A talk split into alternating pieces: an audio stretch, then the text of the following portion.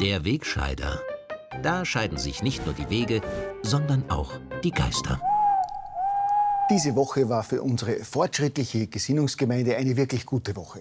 Unsere Brüder und Schwestern im Geiste haben wieder ganze Arbeit geleistet. Und zwar nicht nur in der Bundeshauptstadt, sondern auch in der Provinz draußen. In Salzburg etwa, wo unerschrockene Verteidiger der Menschenrechte gemeinsam mit Gesinnungsfreundinnen in den lokalen Medien einen unfassbaren Skandal aufgedeckt haben. Menschenrechtler kritisieren Polizeibericht, hat das lokale Oppositionsfunk Landesstudio getitelt. Aber hinter der harmlos anmutenden Schlagzeile verbirgt sich eine ungeheure Entgleisung der Salzburger Polizei, die jeden aufgeklärten Menschenfreund fassungslos macht.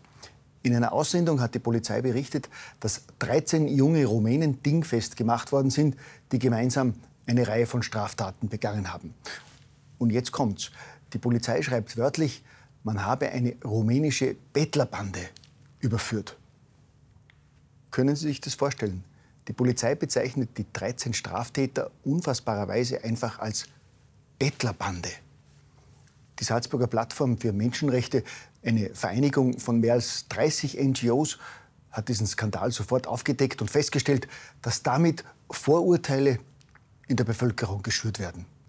Die Plattform kritisiert insbesondere, dass die Polizei in ihrer Aussendung nicht begründet, warum das eine Bettlerbande gewesen sein soll. Gut, laut Polizei haben die Rumänen zwar aggressiv gebettelt und haben das auch gleich dazu genutzt, Diebstähle, Handtaschenraube und weitere Straftaten zu verüben, aber dass man sie deshalb gleich als Bettlerbande bezeichnet, sei ein unsensibler Umgang mit dieser Thematik, hat eine Sprecherin der Menschenrechtsplattform erklärt. Also, liebe Salzburger Polizei, geht's bitte sensibler mit Ausdrücken wie Bettlerbande um. Denn unsere Aktivistinnen von der Plattform für Menschenrechte bezeugen gemeinsam mit den Salzburger Grünen schon seit Jahren, dass es in Salzburg überhaupt keine Bettlerbanden nicht gibt.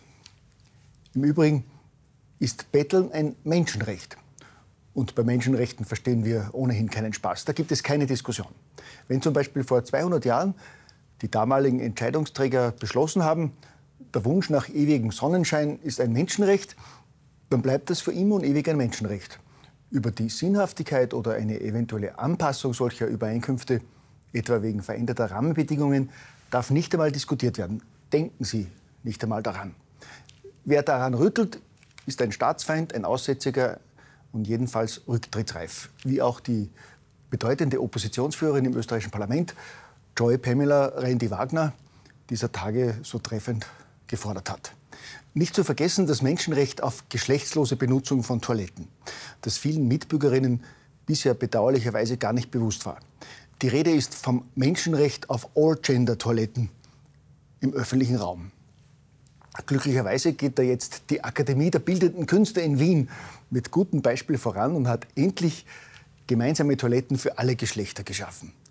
Rektorin Eva Blimlinger erklärt nämlich, welche Nöte die bisherige WC-Beschilderung nach Männern und Frauen ausgelöst hat. Das bringt äh, Personen, die Transgender sind, die dritten Geschlecht angehören, in wirklich immer sehr schwierige Situationen, äh, welches WC sie wählen sollen. Ja, und diese quälenden Entscheidungssituationen sind nun durch die Schaffung von modernen All-Gender-Häuseln endlich beseitigt.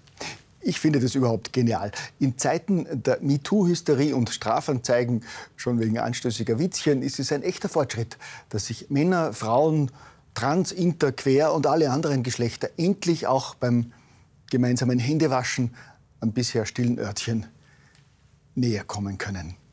Ich bin ja überhaupt sehr froh, dass unsere Gesinnungsfreunde in den nationalen und internationalen Gerichtshöfen das vermeintlich gesunde Empfinden und den angeblichen Hausverstand der dumme Normalbürger immer öfter aushebeln und unter Berufung auf irgendwelche Paragraphen der rückständigen rechtskonservativen Bevölkerung die Lederhosen ausziehen und fortschrittlichen weltoffenen Wind in den konservativen Wertemief der kleinen Durchschnittswappler blasen. Ein schönes Beispiel dafür ist auch das aktuelle Karfreitagsurteil des Europäischen Gerichtshofs, das in dieser Woche sofort die üblichen sozialen Trittbrettfahrer auf den Plan gerufen hat nachdem ein konfessions- und selbstloser Angestellter geklagt hatte, weil Angehörige der evangelischen Kirchen am Karfreitag frei haben, er aber nicht, haben die EuGH-Richter jetzt festgestellt, dass sie sich dabei tatsächlich um eine schlimme Diskriminierung handelt und von der Regierung eine umgehende Gleichstellung gefordert.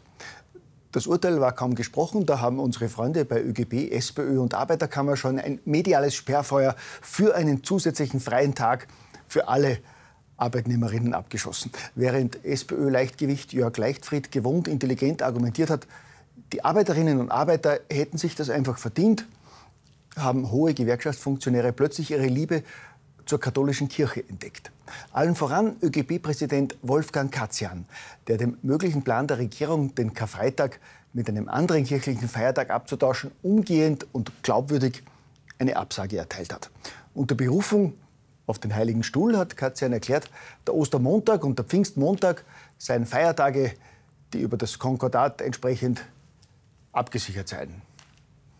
Blöd nur, dass der ÖGB-Boss da entweder bewusst Fake News verbreitet oder wirklich nicht weiß, dass gerade die genannten beiden Feiertage eben nicht im Konkordat geregelt sind. Aber egal, Hauptsache es entspricht dem bewährten linken Motto, holen Sie sich auch, was Ihnen nicht zusteht. Gell?